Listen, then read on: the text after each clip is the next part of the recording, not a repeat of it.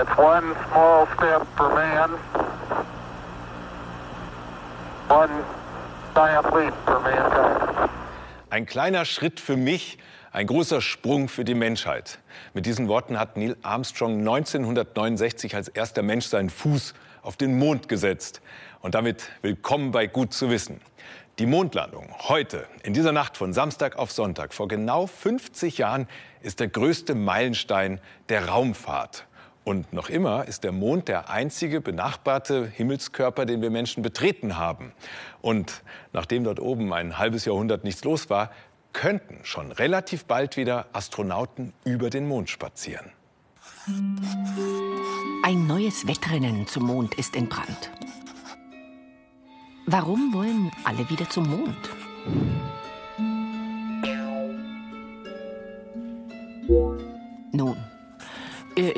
Wissenschaftlich hochinteressant und einige Rätsel schlummern immer noch in ihm. Zum Beispiel, wie sieht es genau im Inneren des Mondes aus? Und was können wir von ihm über die Entstehung unserer Erde lernen?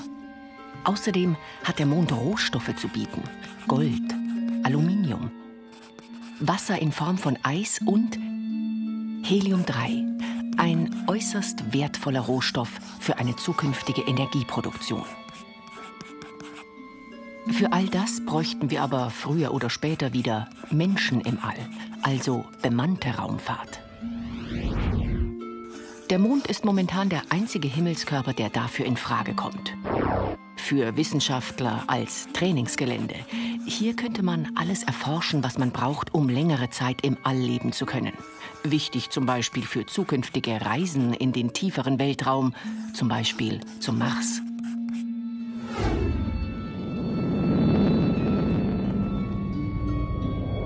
Die USA arbeiten an einer Raumstation, die den Mond umkreist. Ähnlich wie die ISS um die Erde fliegt.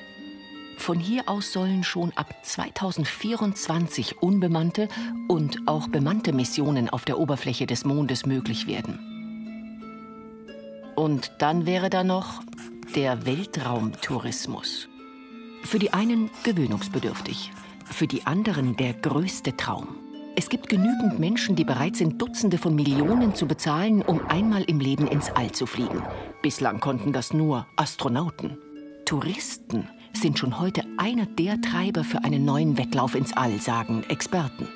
Es wird in Zukunft so eine Art kommerziellen Transport hin zum Mond geben für Wissenschaftler und eben auch für Weltraumtouristen. Das wird ein wichtiger Punkt werden. Ich glaube, so in zehn Jahren wird es einen ständigen Weltraumtourismus geben. Wissenschaft, Trainingsumgebung, Rohstoffe, Tourismus. Es gibt genügend Gründe, warum alle wieder zum Mond wollen. Die erste Mondlandung war das Ende eines Wettlaufs der USA mit der Sowjetunion im Kalten Krieg. Die Russen haben als erste unbemannte Sonden auf den Mond geschossen. Die USA haben es bisher als einzige geschafft, Menschen auf den Mond zu bringen. Und inzwischen werden neue Mondmissionen geplant. Nicht nur von den beiden traditionellen Raumfahrtnationen. China ist der dritte große Player und die Chinesen haben bereits erfolgreich Rover, das sind fahrende Roboter, auf die Mondoberfläche gebracht. Indien schießt eigene Sonden Richtung Mond. Die Israelis haben es probiert und probieren es weiter. Und dann gibt es noch diverse private Initiativen. Und natürlich mischt auch die Europäische Weltraumagentur ESA mit. Und die träumt sogar von einer dauerhaften Mondstation. Was brauchen wir für ein dauerhaftes Lager auf dem Mond? Erstens zunächst einmal ein Taxi. Wir müssen ja hinkommen. Also nicht so eins. Erde und Mond sind im Schnitt 384.000 Kilometer voneinander entfernt. Die größten verfügbaren Raketen derzeit könnten gerade mal bis zu vier Astronauten auf einmal auf den Mond schicken. Schweres Gerät für den Bau der Station müsste extra fliegen. Möglich, aber extrem teuer. Zweitens, wir brauchen eine sichere Unterkunft. Knifflig, denn ein Haus auf dem Mond muss schützen vor extremen Temperaturen. In der Sonne wird es bis zu 127 Grad Celsius heiß und im Schatten sind minus 173 Grad normal. Weil der Mond keine Atmosphäre hat, müssen wir uns gut schützen vor kosmischer Strahlung, besonders während der gefährlichen Sonnenstürme. Für Menschen ist die Strahlung aus dem All tödlich. Ach, und genau, bauen muss man ja auch. Mondstaub ist genug da. Daraus lässt sich theoretisch eine Art Beton herstellen. Und drittens, wir müssen uns um die Versorgung kümmern. Auch wenn es zaghafte Versuche gibt, auf dem Mond Pflanzen zu züchten, es hat noch nicht wirklich funktioniert. Essen muss vorerst von der Erde kommen. Beim Trinken sieht es anders aus. An den Polen des Mondes werden mehrere hundert Millionen Tonnen Mondeis vermutet. Ein Schatz für eine Station auf dem Mond. Denn Eis bedeutet, Wasser zu trinken. Und man kann daraus mit etwas Energie Sauerstoff und Wasserstoff gewinnen. Den Sauerstoff könnten wir zum Atmen nutzen. Und mit dem Wasserstoff wäre eine Mondtankstelle denkbar für Raketen wieder zwei Probleme gelöst. Ein Lager auf dem Mond? Denkbar, aber sehr teuer. Der Mond, glauben deshalb viele, wird nur ein Zwischenstopp sein für den nächsten großen Schritt der Menschheit. Astronauten auf dem Mars. So ein Zementsack, der wiegt 25 Kilogramm. Dieser Ziegelstein hier zwei Kilogramm. Für eine Mondstation bräuchte es tonnenweise Baumaterial. Ja, und so wie die Lastwagen auf der Baustelle müssten etliche Raketen alles nach oben befördern. Kann man sich nur schwer vorstellen. Forscher vom Deutschen Luft- und Raumfahrtzentrum wollen deshalb auf dem Mond Ziegelsteine backen. Und zwar aus Material, das dort schon vorhanden ist. Mondstaub.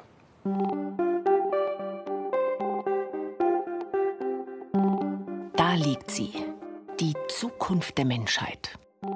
Zumindest wenn es nach ihm geht. Auch schon ein kleines Objekt wäre ein Novum in der Menschheitsgeschichte. Wir waren auf dem Mond, aber wir haben noch nie irgendwo außerhalb der Erde etwas hergestellt. Matthias Sperl vom Deutschen Zentrum für Luft- und Raumfahrt arbeitet an genau dieser Vision. Solche gebackenen Ziegelsteine sollen einmal zu Gebäuden auf dem Mond werden. Die könnten dann so aussehen. Wohngebäude, Gewächshäuser, Lagerhallen, befestigte Wege. Aber auch Schutzwände und Fundamente für Radioteleskope und andere großtechnische Geräte. Bauen unter Extrembedingungen. Kosmische Strahlung und Temperaturschwankungen von über 100 Grad plus bis weit unter 100 Grad minus. Baumaterial auf den Mond zu transportieren, wäre zu teuer. Zum Bauen kommt nur das in Frage, was es vor Ort gibt. Mondstaub. Für ihre Versuche auf der Erde nutzen die Materialforscher Vulkanasche. Physikalisch und chemisch fast identisch mit Mondstaub. Das Ergebnis sieht dann so aus. Die Steine sehen natürlich noch nicht perfekt aus und sollen auch am Ende nicht perfekt sein. Das Wichtige an der Methode ist, dass die Methode einfach und verfügbar und robust ist, um sie auch relativ äh, zügig mit wenig Aufwand in einer Umgebung zum Laufen zu bringen, die nun wirklich keinen Stromanschluss hat. Stattdessen Sonnenlicht. Damit lässt sich genug Hitze erzeugen, um Ziegelsteine zu brennen. Auf dem Mond und hier am Sonnenofen des Deutschen Zentrums für Luft- und Raumfahrt. Ein Heliostat, also ein riesiger Spiegel, reflektiert das Sonnenlicht zum Konzentrator. Das Wabenmuster aus 159 Spiegeln konzentriert es um das 5000-fache und lenkt es ins Innere des Sonnenofens. Ein einziger stark fokussierter Lichtstrahl, der Temperaturen bis zu 2500 Grad Celsius erzeugt. Hitze, die man braucht, um den Mondstaub Schicht für Schicht aneinander zu backen. Auf einem Spezialtisch, der eine programmierte Form abfährt, entsteht der Ziegelstein in einer Art 3D-Druckverfahren. Der Lichtstrahl ist dabei der Druckkopf. Der große Vorteil der Methode, wenn ich im 3D-Druck das schichtweise mache, ich bin vor Ort sehr viel flexibler und ich kann mit wenig Material an der Stelle genau das bauen, was ich an der Stelle genau brauche. Um das Bauen auf dem Mond möglichst einfach zu gestalten, tüfteln die Forscher an geometrischen Formen, die sich gegenseitig tragen. Ohne Mörtel oder Baugerüst. Alles Materialien, die man erst auf den Mond transportieren müsste. Doch ist, was auf der Erde funktioniert, auch unter Mondbedingungen umsetzbar? Ein wichtiger Parameter auf dem Mond ist das Vakuum. Und deswegen machen wir einen Teil unserer Versuche auch hier am Sonnenofen in Vakuumkammern. Und mit diesen Vakuumkammern stellen wir zum Beispiel fest, ob der Vorgang des Verbackens dieser äh, Mondsande drastisch davon abhängt, ob ich Sauerstoff in der Umgebung habe oder nicht. Das Ergebnis, auch ohne Atmosphäre wie auf dem Mond, funktioniert das Verfahren. Am Ende wird aus dem Mondstaub ein Stein, so fest wie Gips. Daraus ließen sich auf dem Mond schon jetzt ausreichend dicke Wände bauen, um Astronauten vor kosmischer Strahlung zu schützen. Rund eine Million Euro hat die EU bisher in die Ziegelsteine investiert. Alles für die große Vision des Moon Village. Aber Ziegel aus Sand, wäre das nicht auch etwas für die Erde? In der Wüste zum Beispiel Saharasand per 3D-Druck zu Ziegeln zu backen, wäre vergleichsweise teuer, doch eine andere Variante ist vielversprechend.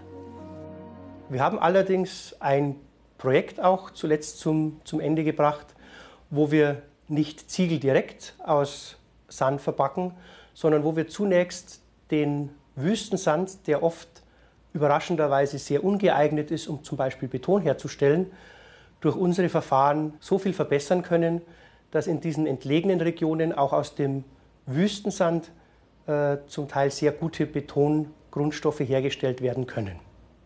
Einen Industriepartner für diese Umsetzung gibt es bereits. Und bis zur nächsten Mondmission arbeitet Matthias Sperl weiter an der Stabilität seiner 3D-gedruckten Ziegelsteine. Statt so fest wie Gips sollen sie einmal genauso stabil sein wie Beton. Die Mondoberfläche ist übersät mit Kratern. Kometen, Asteroiden und andere Himmelskörper sind da irgendwann mal eingeschlagen. Diese sogenannten Einschlagkrater gibt es auch bei uns auf der Erde. Zum Beispiel rund um das schwäbische Nördlingen. Hier, ungefähr in einem Durchmesser von 20 Kilometer liegt dieser Krater.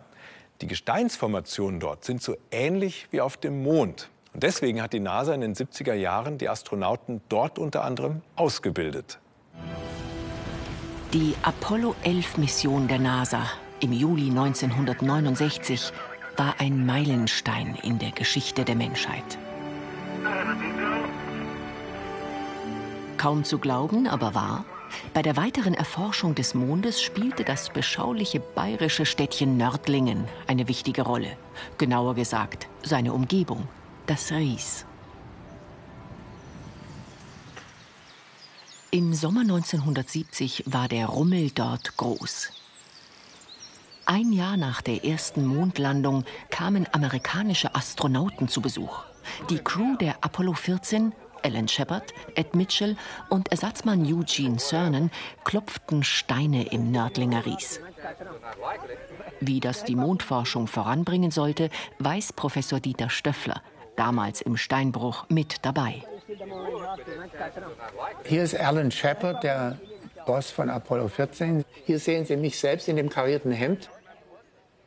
Also diese Astronauten, die damals 1970 im August nach Nördlingen kamen, die waren ja äh, geplant als äh, Apollo-Astronauten für die nächste Mission. Das war Apollo 14. Und die sollte ins Mondhochland gehen, wo man erwarten konnte, dass Gesteine vorkommen, wie sie im Nördlinger Ries auch vorkommen. Und es war völlig klar, die müssen ins Ries kommen und dort äh, im Gelände üben und schauen, wie sieht ein bestimmtes Gestein, was typisch ist für einen Impactkrater aus und wie kann ich das am Mond erkennen. Ein Impactkrater. Das ist der Einschlagkrater eines Asteroiden. Sind die unzähligen Krater auf dem Mond so entstanden? Eine damals noch offene Frage. Was man jedoch wusste, Der Krater des Nördlinger Rieses ist definitiv durch einen Asteroideneinschlag entstanden. Vor rund 15 Millionen Jahren.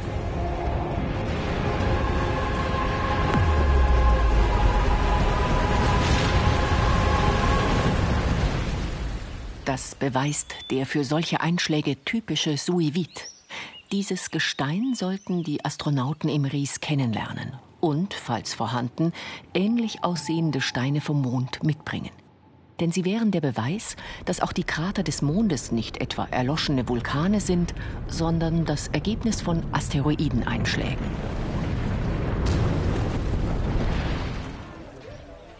Allzu geschickt stellten sich die Astronauten beim Training im Ries wohl nicht immer an. Zunächst mal muss man sagen, sie waren Testpiloten, alle. Das waren ja keine Geologen. Und es waren Typen, so richtige Pfundskerle, würde man sagen.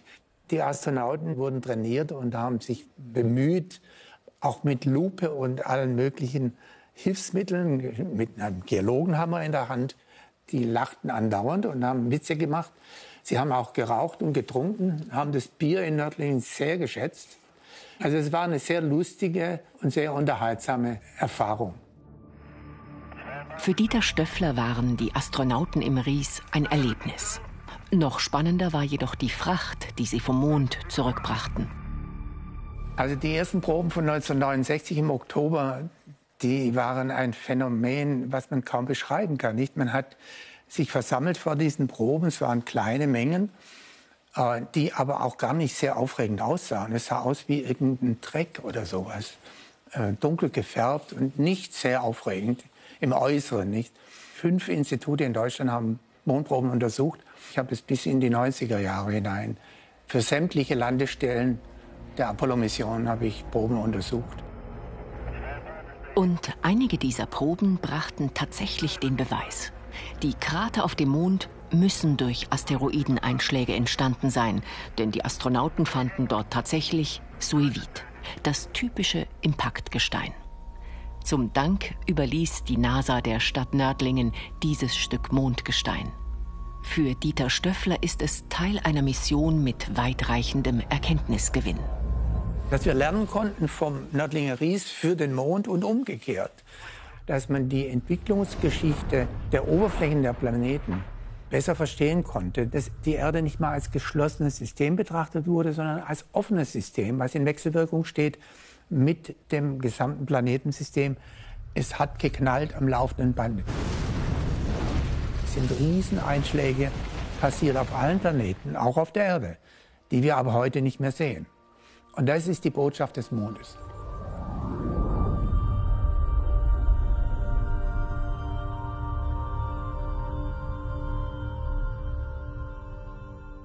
Der Traum vom Flug ins All.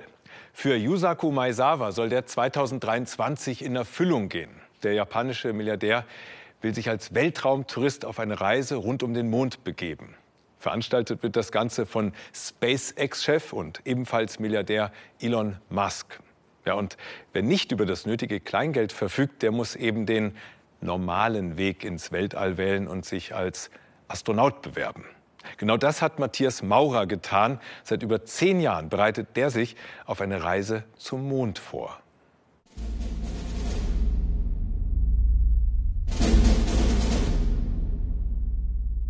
Sein Ziel der Mond.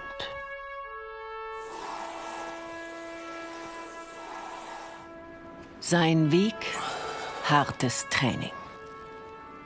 Die ESA suchte 2008 neue Astronauten und mir war sofort klar, das ist mein Ding. Das ist einmal die Wissenschaft, die Technik. Auf Raketenreiten ist wirklich am Limit der Technik. Teamwork, internationale Teams. Ich habe in vielen Ländern studiert. Und dann natürlich das Abenteuer. Mein Umfeld hat anfangs ein bisschen skeptisch reagiert. Ich erinnere mich an meinen alten Chef, der Firma, wo ich damals gearbeitet habe. Ich habe ein Zeugnis von ihm gebraucht und als ich gesagt habe, ich will Astronaut werden, ich brauche dieses Zeugnis, hat er gesagt, ich kann dir einen Tritt in den Arsch geben, dann bist du als Erster auf dem Mond. Die Sache mit dem Tritt hat nicht wirklich funktioniert. Daher blieb Matthias Maurer nichts anderes übrig, als den langen Weg der Astronautenausbildung zu gehen. Der war nicht leicht, aber am Ende erfolgreich. Matthias Maurer stammt aus dem Saarland, ist Doktor der Materialwissenschaften und seit September 2018 offiziell einsatzbereiter Astronaut der Europäischen Weltraumagentur ESA. Dafür hat Matthias Maurer zum Beispiel in China ein Überlebenstraining auf See absolviert, um genau zu wissen, was er tun muss, wenn er irgendwann nach einem Raumflug zur Erde zurückkehrt. Darüber hinaus war er aber auch in Schweden, Japan, Russland und Kanada. Denn Astronauten lernen weltweit auch den Umgang mit Lötkolben oder Zange für den Notfall. Denn im Weltraum heißt es, selbst ist der Astronaut. Eine Ausbildung zwischen Handwerk und echten Highlights. So ein Astronautentraining hat sehr viele Wow-Elemente. Das eine ist zum Beispiel das EVA-Training. Das bedeutet, wir lernen, wie man einen Weltraumspaziergang durchführt. Und äh, als ich das allererste Mal bei der NASA da in den größten Pool der Welt reingehüpft bin, in dem die komplette ISS eins zu eins nachgebaut ist, dann war das wirklich so, als wäre ich im Weltraum und würde da einen, Weltraumspaziergang durchführen. Das war schon ein ganz äh, beeindruckender Augenblick. Der NASA-Pool in Houston ist das größte Hallenbad der Welt und bringt die Schwerelosigkeit des Weltraums so gut es geht auf die Erde. Doch das Astronautentraining dort ist aufwendig und teuer. Daher geht Matthias Maurer wie alle ESA-Astronauten regelmäßig in Köln unter Wasser. Das Tauchbecken im Europäischen Astronautenzentrum ist zwar deutlich kleiner als das in Houston, aber eines von weltweit nur vier Becken, in denen Astronauten Außeneinsätze üben können. So just verify that the crew log bag is secured with a red unter Wasser ist das europäische Modul der internationalen Raumstation ISS aufgebaut, an dem Matthias Maurer nun trainieren kann, mit der Schwerelosigkeit des Weltraums zurechtzukommen. In Köln bereitet er sich auf den Einsatz auf der ISS vor. Doch sein eigentliches Ziel liegt viel weiter draußen. Wir möchten wieder zum Mond fliegen möchten dort aber nicht eine zwei, drei Tagesmission durchführen, sondern wir möchten lange bleiben, idealerweise sogar eine permanente Station aufbauen. Und um das zu machen, müssen wir noch sehr viel lernen. Wir müssen noch sehr viel Technik entwickeln. Und das üben wir in Lanzarote, weil Lanzarote eine Oberfläche hat, die ist ähnlich wie der Mond an der Oberfläche. Und äh, dort muss ich mich dann wirklich mental in die Situation reinversetzen. Ich würde jetzt über den Mond laufen und würde dort Gesteinsproben nehmen. Ich muss Fragen lösen, wie ich das kartografiere, wie ich die Oberfläche beschreibe und wie ich dann auch die Technik, die wir dazu brauchen, das alles zu machen, wie ich die robust gestalten kann. Also ein Feedback später geben an die Ingenieure, die diese ganze Technologie entwickelt haben. Dreimal hat Matthias Maurer bis jetzt in dieser irdischen Mondlandschaft trainiert, um irgendwann die richtigen Steine von einem anderen Planeten zur Erde zurückzubringen. Um das zu tun und länger auf dem Mond zu bleiben, braucht man eine Unterkunft. Leicht und sicher muss sie sein, muss zukünftige Mondfahrer vor Strahlung, Asteroideneinschlägen und Extremtemperaturen schützen. Als Wissenschaftler entwickelt Matthias Maurer mit seinem Team eine solche Mondbasis. Als Astronaut will er einmal darin wohnen. Also ich schätze, dass ich recht gute Chancen habe, später zum Mond zu fliegen. Wir bereiten gerade eine neue Station vor, die um den Mond kreisen wird. Und Deutschland ist sehr stark daran beteiligt.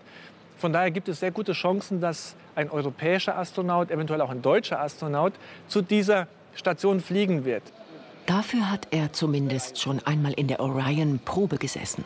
So heißt die Raumkapsel, die NASA und ESA zusammen entwickelt haben und die in den nächsten drei bis vier Jahren zu ihrem ersten Flug Richtung Mond starten soll. 50 Jahre nach den Apollo-Flügen wird sich dann wieder ein Raumschiff unserem kosmischen Begleiter nähern und nach drei Tagen in eine Umlaufbahn einschwenken. Dann, so der Plan, wird die Orion den Mond mehrmals umkreisen, auch um Daten für die später geplante Mondstation zu sammeln, sich zum Abschluss in einer weiten Kurve wieder vom Mond entfernen und dann Schwung nehmen für den Rückflug zur Erde.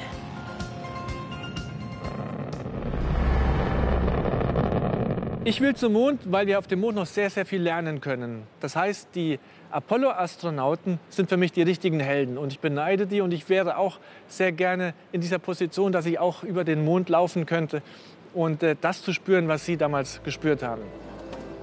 Der Weg dahin, hartes Training.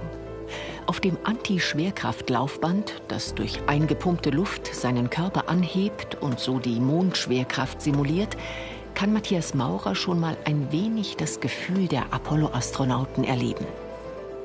Spüren, was sie gespürt haben, damals auf dem Mond, um dann vielleicht irgendwann in ihre Fußstapfen zu treten. Ich weiß, ich würde da oben unheimliches Heimweh bekommen.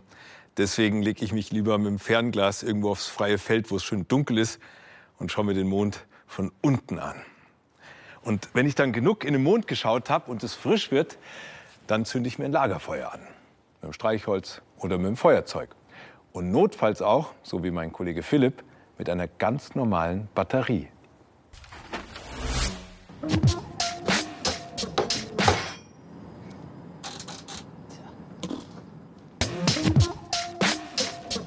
Also heute gibt es die Survival-Edition, denn meine Multifunktionsherdplatte, die hat leider den Geist aufgegeben und ich würde mir wirklich gerne diesen camping-echten Eintopf warm machen. Deshalb brauche ich jetzt einen Trick aus der Abteilung Geht ein Physiker in Dschungel. So, mal schauen, was ich alles in Hosentaschen habe. Taschenmesser, ein Kaugummi und eine Batterie. Ich behaupte mal, damit kann ich ein Feuer machen. Also, natürlich brauche ich noch ein kleines bisschen Vorbereitung. Schere. Den Kaugummi, den brauche ich noch nicht, den gibt es dann als Nachtisch. Erstmal geht es mit dem Kaugummipapier weiter. Achso, und jetzt brauche ich noch irgendwas zum Anzünden. Dann nehme das Kaugummipapier, halte es mit dieser Metallschicht an die beiden Pole der Batterie. Und dann, dann gucken, was passiert. Boah. Heiß! Ich habe mir den Finger verbrannt tatsächlich. Warum brennt denn diese Stelle hier vorne nicht? Ich schneide es noch ein bisschen enger ein.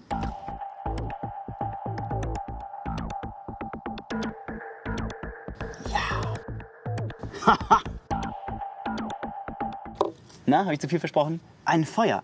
Aber was genau passiert denn hier eigentlich? Was ich mir hier gebaut habe, ist eine Elektronenengstelle. Ja, hier dieses Kaugummipapierchen, das ist ja auf der einen Seite metallisch beschichtet. Und wenn ich das an die Batterie anschließe, dann fließen da Elektronen durch. Vom einen Pol zum anderen. Und dabei müssen sie hier durch diese Engstelle. Das ist also so ein bisschen wie hier bei so einer Sanduhr. Da fließt der Sand von einem Pol sozusagen zum anderen, muss dabei durch diese Engstelle hier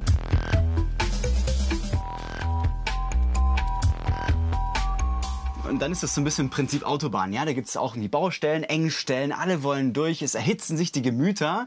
Und im Falle von diesen Elektronen hier bedeutet das, es entsteht Reibungswärme. Und diese Reibungswärme, die wird so groß, dass sich dieses Papierchen entzündet und dann entsteht ein Feuer.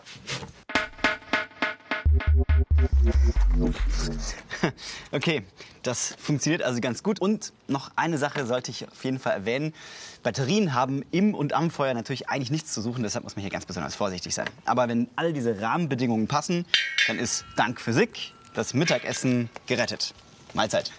Zum Schluss unserer Mondsendung noch eine kleine Anekdote über einen Geologieprofessor, die mir zugetragen worden ist. Als Student hat der das Mondgestein mit untersucht, das die Apollo-Astronauten auf die Erde gebracht haben. Er hat damals dann einen kleinen Mondsteinsplitter aus den NASA-Labors mitgenommen, ihn auf einen Ring gesteckt und seiner Liebsten einen Antrag gemacht. War wohl kaum offiziell, aber ziemlich romantisch.